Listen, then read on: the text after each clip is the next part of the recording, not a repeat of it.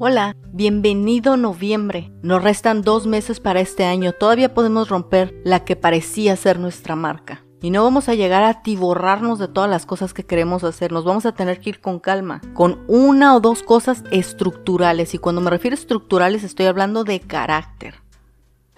Tus vicios más marcados, tus sueños más marcados.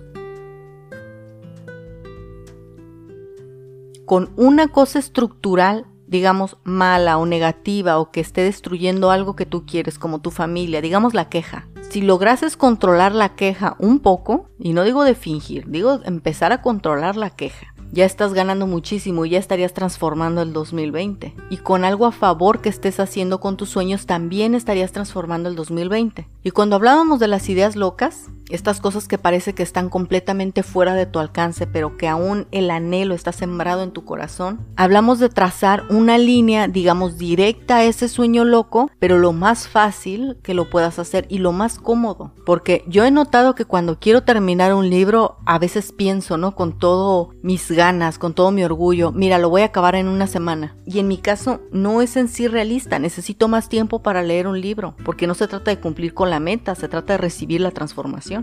Definitivamente en estos días lo que tienes que hacer es identificar una de las cosas que te generan la mayor cantidad de problemas en tu carácter. Puede ser la queja, puede ser el gastar dinero, puede ser el que tú crees que siempre tienes la razón. Todos tenemos algo que definitivamente destruyendo eso nuestra vida iba a mejorar automáticamente. Lo primero que tenemos que hacer es solamente identificarlo. Después vamos a comenzar a ver cómo derribarlo. Y lo siguiente es, tienes que identificar algo que de verdad quieres hacer. Digamos, simplemente comenzándote a acercar a aquello que quieres hacer, ya sientes que tu vida está siendo transformada y que empiezas a florecer. De eso estoy hablando. Tienes que identificar esas dos cosas porque sobre eso vamos a trabajar en estos últimos dos meses. Recordemos que mientras nosotras estamos mejor, mejores cosas vamos a poder ofrecer a las demás personas. Un estado de ánimo más equilibrado, un poco de más felicidad, menos queja, menos incomodidad. No hay que pasar por alto que la mayoría de las personas se deprimen a finales de año por personas que ya no tienen, por cosas que no cumplieron, por transformaciones que no se dieron. No solamente no vamos a ser este tipo de personas, sino nuestra meta también es ayudar a que nuestro estado de ánimo estable y el comenzar a trabajar por nuestras metas va a traer un beneficio también a las demás personas, directa o indirectamente.